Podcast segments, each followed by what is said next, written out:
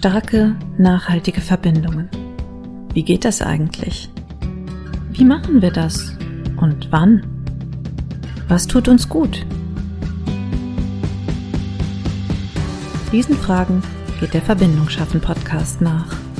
Mit Denken und Mitfühlen ausdrücklich erlaubt.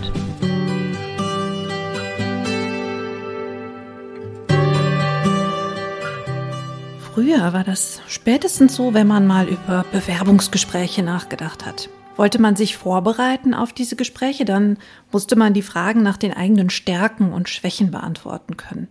Das hat man zumindest früher gesagt. Ich weiß nicht, ob das heute noch so ist. Bei mir ist das letzte Bewerbungsgespräch schon echt lange her. Also wir werden nach den Stärken und Schwächen gefragt. Stärken ist da ja oft schon schwierig genug. Was sage ich jetzt da, um nicht irgendwie überheblich oder arrogant zu wirken? Und dann ja auch noch was, ja, am besten, was das Eindruck macht, das im Gedächtnis bleibt oder so, ne? Also was bin ich? Zielstrebig, ordentlich, aufmerksam vielleicht. Ich habe eine schnelle Auffassungsgabe, yay.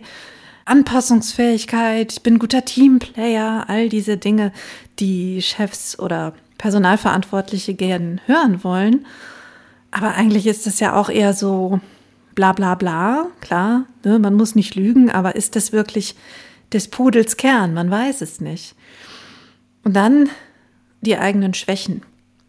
Immer gern gesehen natürlich, ich bin perfektionistisch. Ich möchte alles so gut machen, dass ich vielleicht manchmal etwas länger brauche für Dinge.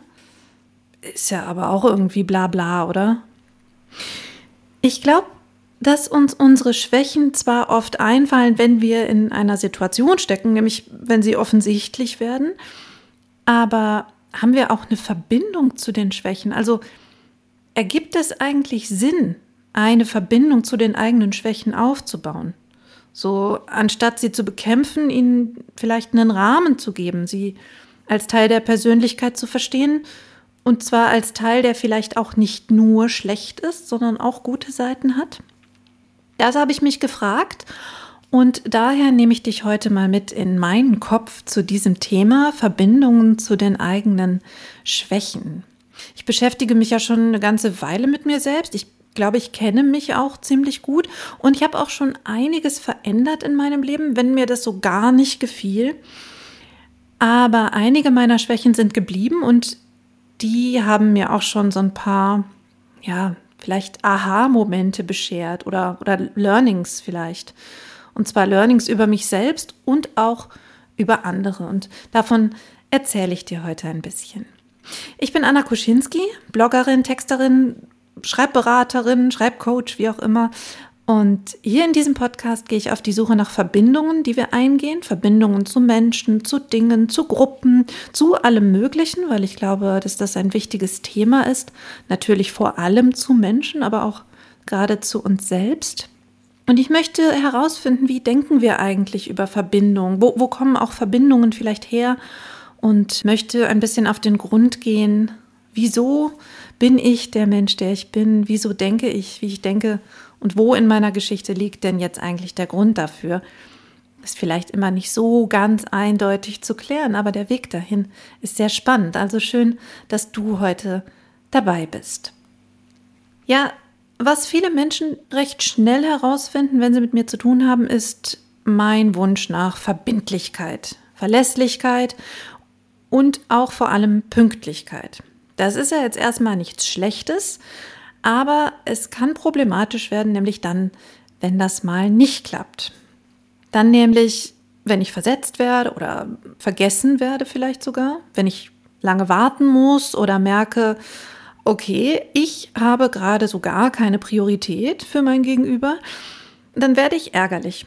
Und das Problem ist, dass ich das gar nicht gut kommunizieren kann in der jeweiligen Situation. Ich werde wirklich sauer, also stinkig und sauer und bin eingeschnappt.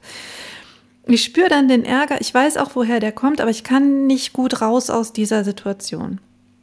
Dann kann es sein, dass ich wirklich zickig werde und auch nachtragend bin. Dass ich vielleicht sogar Kontakte einfach abbreche, wenn es für mich zu schlimm war oder ich das Gefühl habe, okay, mit diesem Menschen will ich einfach überhaupt nichts mehr zu tun haben. Klingt jetzt vielleicht nach so einem trotzigen Kind, das nicht seinen Willen bekommen hat und ist vielleicht auch ein bisschen so, das hat ja natürlich eine Geschichte, dass ich so drauf bin.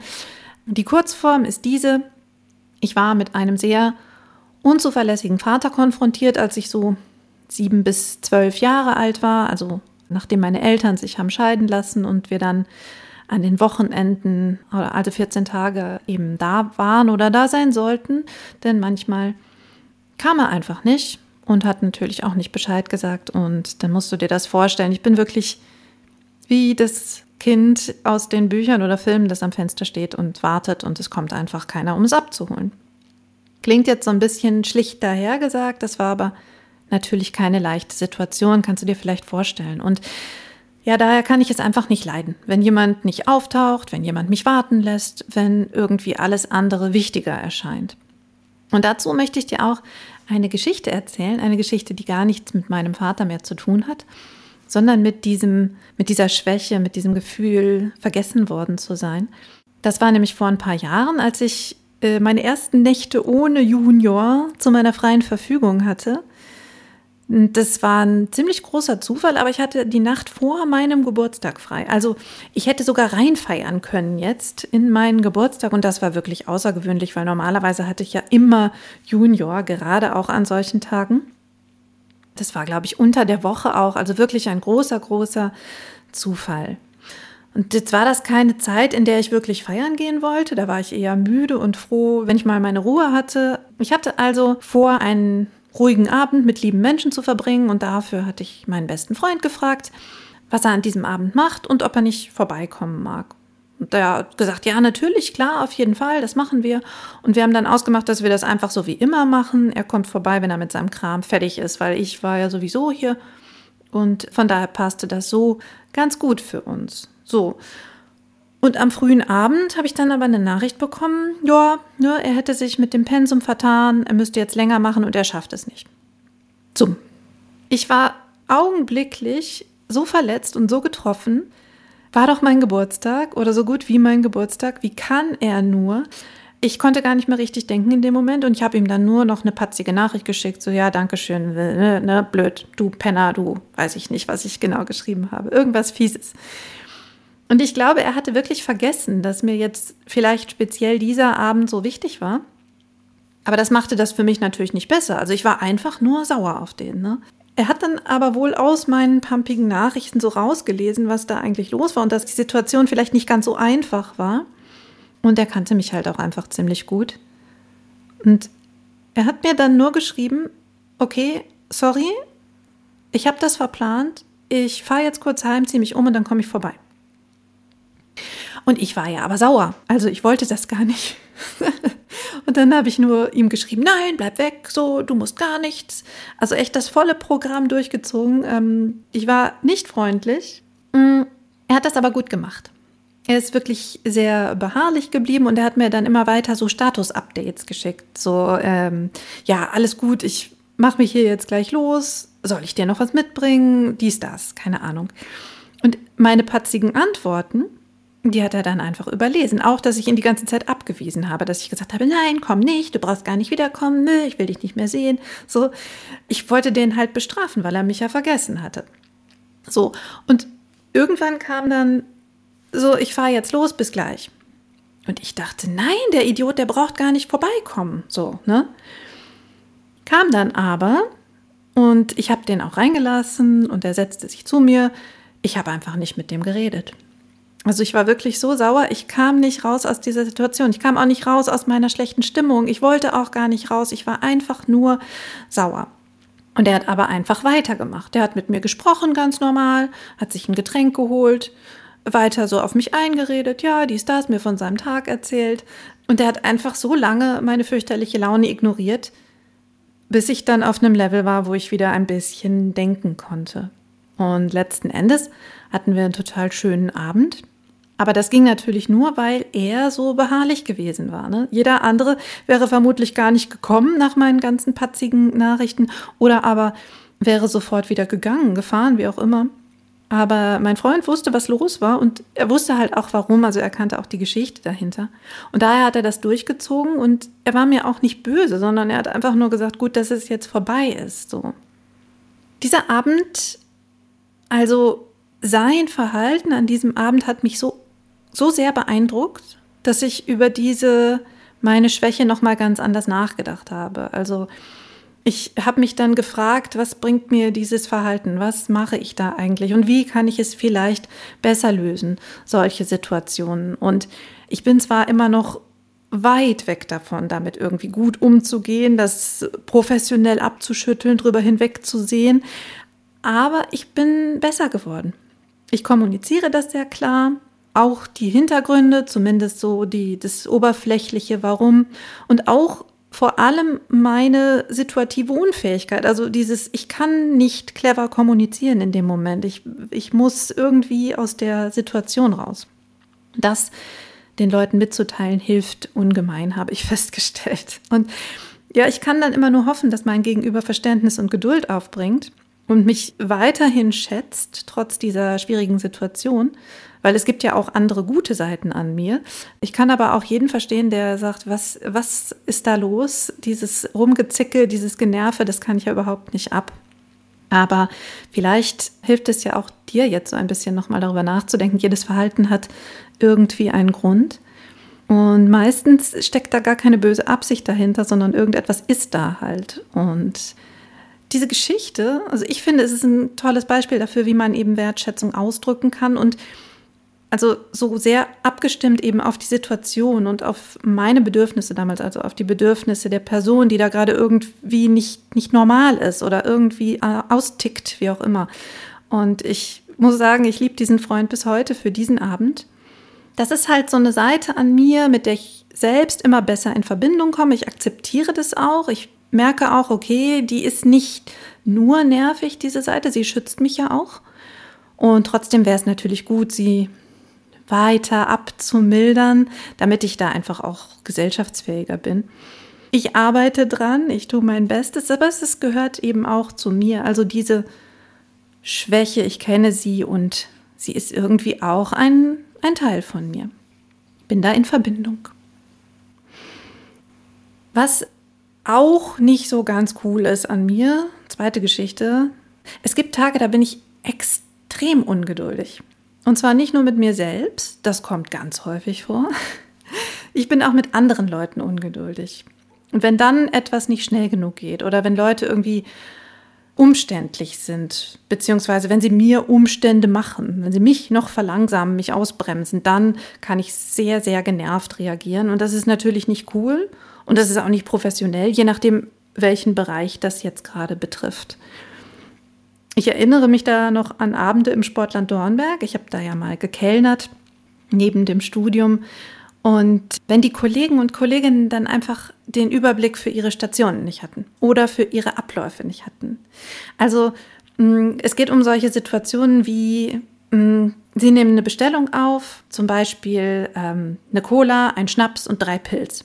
So, und dann fangen die als erstes an, die Cola einzugießen anstatt erstmal das Bier anzuzapfen und dann in der Zeit, wo es steigt, ne, den Rest zu machen. Also solche Sachen, das hat mich aufgeregt teilweise, wirklich schlimm. Und wenn sowas dann an einem Abend passiert, wo es leer ist, dann ist mir das meistens egal, sollen die da irgendwie rumdröseln ne, und ihren Kram machen.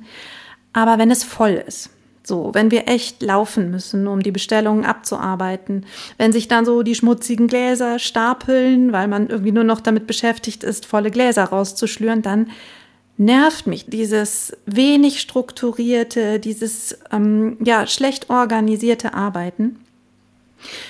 Und das kann natürlich unfair sein.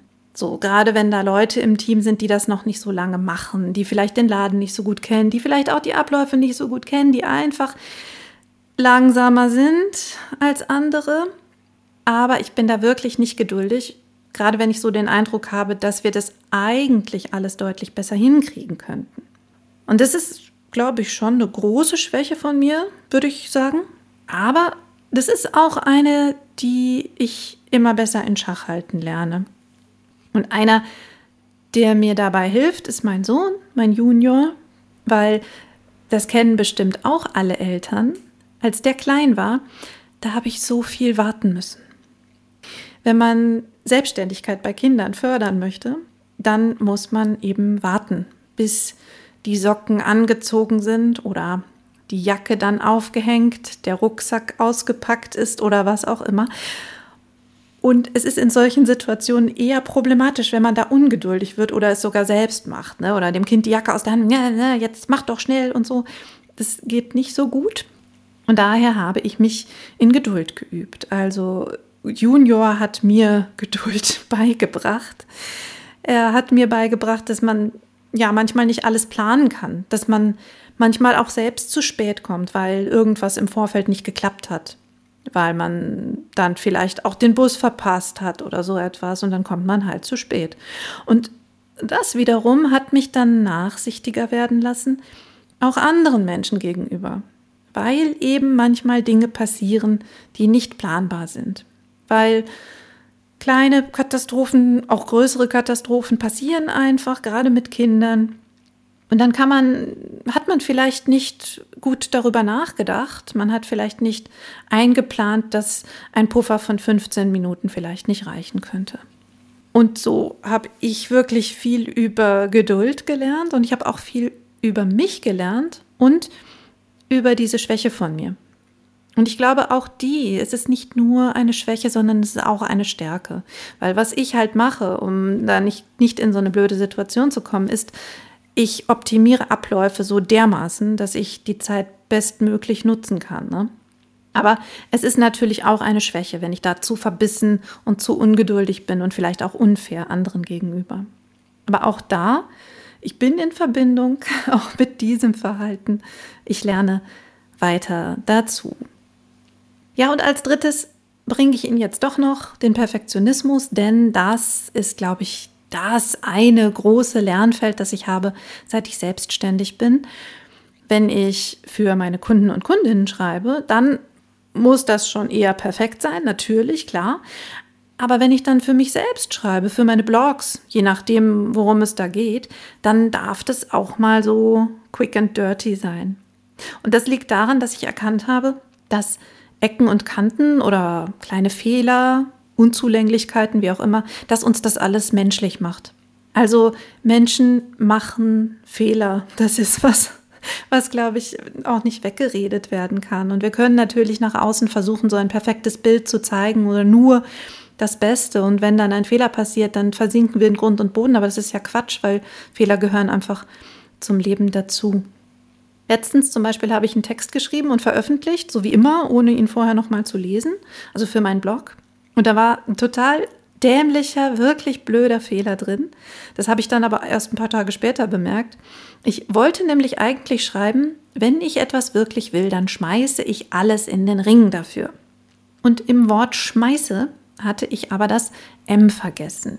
Also so ein Fehler, der eigentlich nicht schlimm ist, der vielleicht sogar ein bisschen lustig ist, aber der natürlich auch auffällt, gerade weil das dann eben ein neues Wort ergibt, das vielleicht da nicht so reingehört. Und ich weiß, es gibt super viele Leute, die solche Fehler sofort sehen, die sich dann auch gerne mal denken, was ist das denn für eine, so nachlässig, schlampig, vielleicht auch unaufmerksam. Also sie schließen aus der Tatsache, dass ich da Flüchtigkeitsfehler auf meinem Blog habe, auf meinen Charakter. Oder aber äh, sie fühlen sich nicht wertgeschätzt. Sie fühlen sich nicht, also dass ich hätte mir nicht genug Mühe gemacht als Autorin dafür, dass das ja in der Öffentlichkeit ist und dass das Leute lesen. Und ja, ich persönlich sehe das halt gar nicht so. Also ich sehe Flüchtigkeitsfehler als das, was sie sind. Kleine Fehler halt. Aber ja, also es gibt eben die, die die Fehler sehen und es gibt die, die sich darauf konzentrieren und die dann eben auch was da rein interpretieren. Also letzten Endes war das für mich okay. Ich habe dann, als ich den Fehler bemerkt habe, kurz drüber nachgedacht, wie viele haben den jetzt wohl gesehen, diesen blöden Fehler.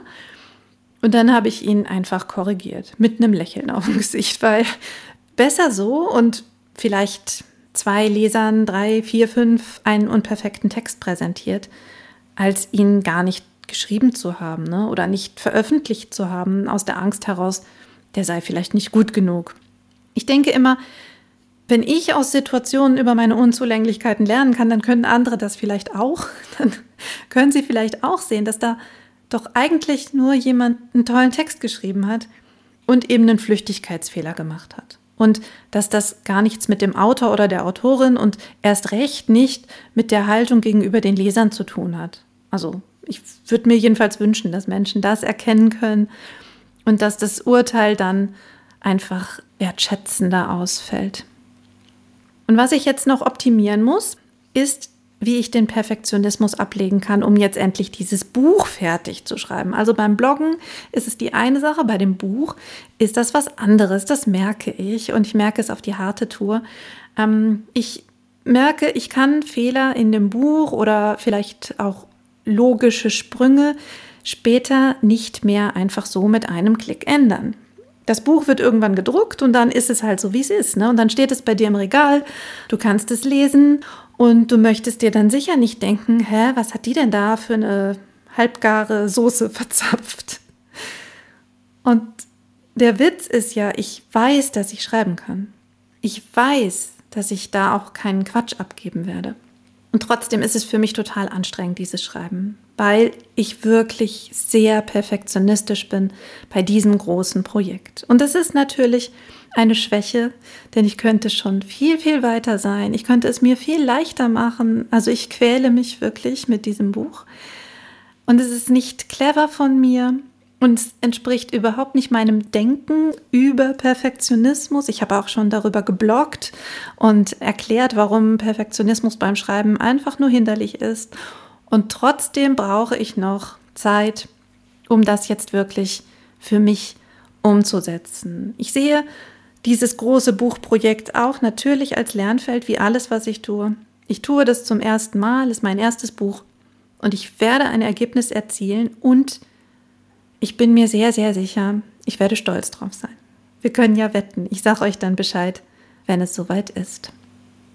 Also, wir haben Schwächen. Ich glaube, sie gehören zu uns. Ich glaube, wir können mit unseren Schwächen umgehen. Wir können sie als das sehen, was sie sind, nämlich nur Teile. Keine dramatischen Teile, aber doch etwas, was uns vielleicht ausbremst in der einen oder anderen Situation. Aber sie haben auch immer etwas Gutes. Ja, also auch dieser Perfektionismus, er bringt mich dazu, ein richtig gutes Ergebnis abzuliefern, mit dem ich am Ende auch wirklich zufrieden bin. Wie stehst du denn zu deinen Schwächen? Nimmst du sie an Arbeitest du dran? Hast du irgendwie eine Verbindung dazu? Oder willst du sie nur loswerden und vielleicht in Stärken umwandeln sogar? Erzähl mir doch davon. Und zwar unter verbindung.annakoschinski.de de.